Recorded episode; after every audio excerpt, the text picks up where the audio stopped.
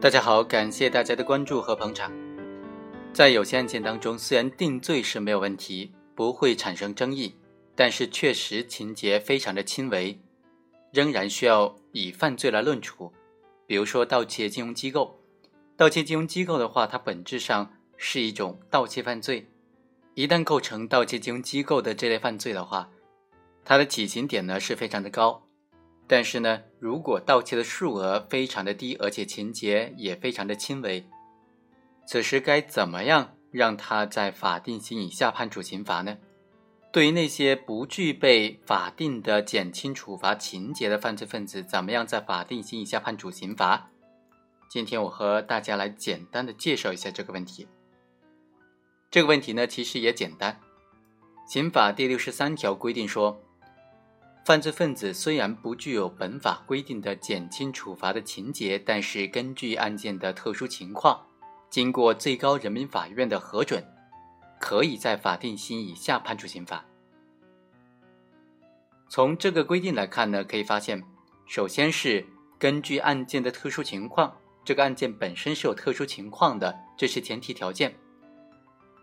第二呢，是经过最高人民法院的核准。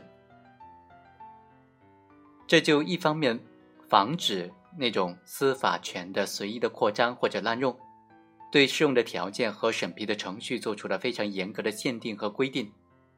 只有对于那些有特殊条件、有特殊情况的案件，犯罪分子又不具有法定的减轻或者从轻处罚的情节，可以呢经过最高人民法院的核准，在法定刑以下才判处刑罚。关键是。特殊情况包括哪些呢？主要呢是指案件本身的处理呢具有特殊性，包括说涉及到政治啊、外交啊、统战啊、民族啊、宗教等等国家利益的特殊的需要和特殊的背景。